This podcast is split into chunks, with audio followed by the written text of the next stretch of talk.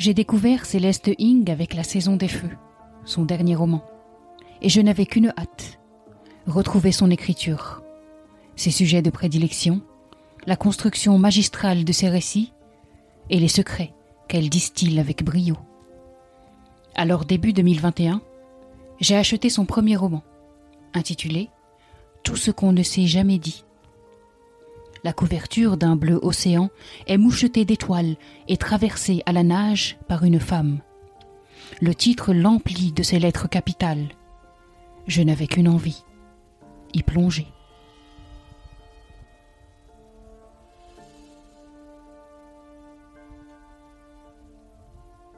Salut, je m'appelle Asma et vous écoutez Bookapax. Allez. Bienvenue sur Bookapax.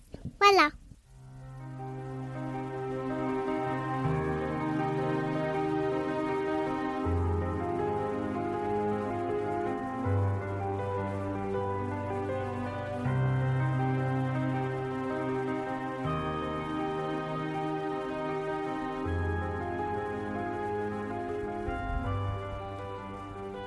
Céleste Ing a des sujets phares et j'ai grand plaisir à les retrouver de roman en roman. La famille, les secrets qu'on enfouit, le racisme sous toutes ses formes, les apparences trompeuses, voilà autant de thématiques qu'on retrouve dans les deux ouvrages qu'elle a écrits jusqu'ici.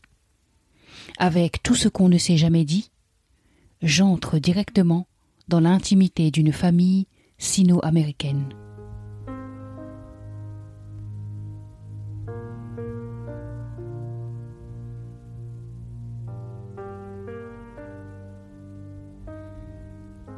Lydia est morte. Mais ils ne le savent pas encore. 3 mai 1977, 6h30 du matin. Personne ne sait rien, hormis ce détail inoffensif. Lydia est en retard pour le petit déjeuner. Comme toujours, sa mère a placé près de son bol de céréales un crayon bien taillé et les devoirs de physique de Lydia. Six problèmes, chacun coché.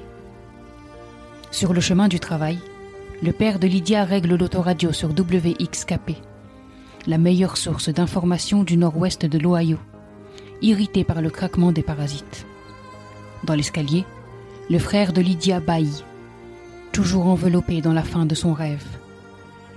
Et sur sa chaise dans le coin de la cuisine, la sœur de Lydia écarquille de grands yeux, voûtée au-dessus de ses cornflakes, les mâchant un à un en attendant que Lydia apparaisse. C'est elle qui déclare finalement. Lydia prend son temps aujourd'hui. À l'étage, Marilyn ouvre la porte de la chambre de sa fille et voit le lit dans lequel personne n'a dormi. Le drap soigneusement plié au carré sous les dredons, l'oreiller toujours gonflé et convexe. Tout semble à sa place. Pantalon en velours jaune moutarde gisant en tas par terre, chaussettes solitaires à rayures arc-en-ciel, une rangée de prix d'excellence à des concours de sciences sur le mur, une carte postale d'Einstein, le sac en toile de Lydia bouchonné sur le sol de la penderie, le cartable vert de Lydia avachi contre son bureau, un flacon de parfum Baby Soft sur la commode, une douce odeur poudrée de bébé flottant toujours dans l'air. Mais pas de Lydia. Marilyn ferme les yeux.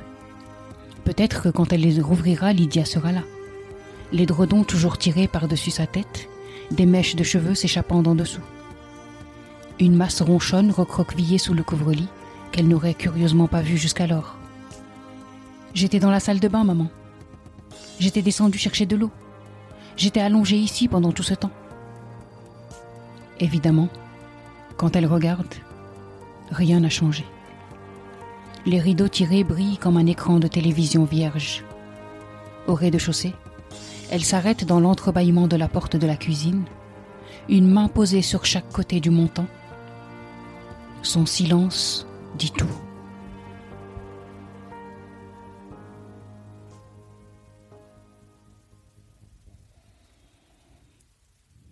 Vous la sentez, cette angoisse profonde? Vous les voyez, ces gestes perdus d'une mère qui ne sait que faire mais qui sent que quelque chose de terrible arrive Cette sensation ne va plus quitter Marilyn, la mère de Lydia. jusqu'à ce que quelques jours plus tard, on retrouve le corps de sa fille au fond d'un lac. C'est ainsi que commence l'histoire de ce roman. Lydia, 16 ans, est morte. Cet enfant, cet élève modèle, incarne l'espoir immense que ses parents ont placé en elle. Sa mère, femme au foyer hyper frustrée, rêve de voir sa fille aînée médecin. James, son père est professeur d'université d'origine chinoise, a tellement souffert de sa différence qu'il ne rêve que d'une chose que ses enfants s'intègrent bien. Mais la mort inexpliquée de Lydia va confronter cette famille en apparence unie à ses secrets les plus enfouis. Lydia a un frère dont elle est proche et une sœur arrivée tardivement dans la fratrie. Au fil des années, les secrets accumulés ont créé des failles qui, doucement, imperceptiblement, ont éloigné les membres de la famille. Ce sont ces failles que s'amuse à creuser Céleste Ing. C'est dans ces brèches que l'autrice s'introduit pour mieux les sonder, pour mieux faire remonter les pensées inavouées de chacun. En donnant la parole successivement à chacune des personnes qui composent cette famille, elle nous immerge dans le couple, dans la fratrie, dans l'individualité trouble, et petit à petit, l'image familiale si lisse se fissure et devient confuse. Qui sont vraiment Marilyn, James, Lydia, son frère Nat ou encore sa petite sœur Anna? Acuité incroyable et finesse impressionnante. Voilà qui résume bien le style de Céleste Ing. Avec délicatesse mais sans faux semblant ni tabou, l'écrivaine dissèque le microcosme familial. Elle va chercher les pensées profondes, les sentiments les plus inavouables, les opinions coupables que chacun cache. Une analyse qui nous touche d'autant plus profondément qu'on s'identifie avec force. Car la réflexion sur la famille, ses ressorts, ses travers et ses zones d'ombre reste universelle.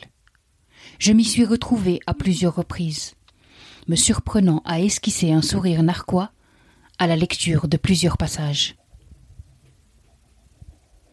En toile de fond, tout ce qu'on ne s'est jamais dit dessine le portrait d'une société américaine sombre, cruelle et stigmatisant la différence. La charge mentale supportée par les non-blancs est énorme. Elle régit tous leurs faits et gestes, les oblige à réfléchir à chacun de leurs actes. Et c'est très bien exposé, très bien ressenti. Mais c'est aussi le machisme latent que dénonce ce roman, celui qui conduit Marilyn là où elle ne voulait surtout pas être, à savoir derrière les fourneaux toute la journée, alors qu'elle aurait aimé travailler, se réaliser dans le domaine de la médecine. Les points de vue alternent donc, et la belle façade exemplaire se disloque, laissant place à des colères trop longtemps enfouies, faisant jaillir des mots que plus tard on regrette, mettant à jour les violences subies et tues. L'écriture de Céleste Ing est efficace. La construction de son récit intègre les rebondissements qui, à chaque fois, relancent l'intérêt pour l'histoire.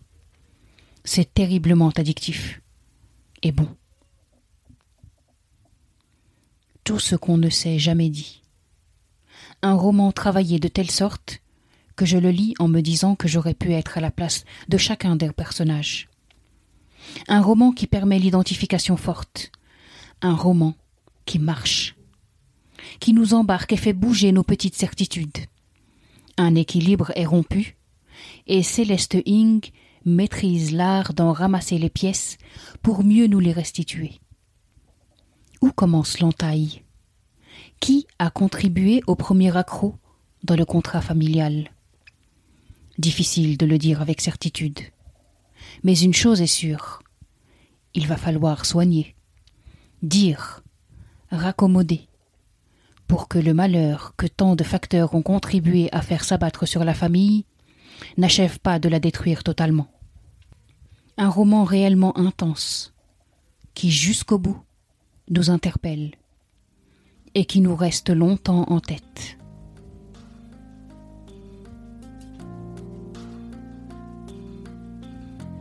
Merci d'avoir écouté cet épisode. Cette émission vous plaît? Pour la soutenir et faire en sorte qu'elle continue d'exister, partagez-la sur vos réseaux.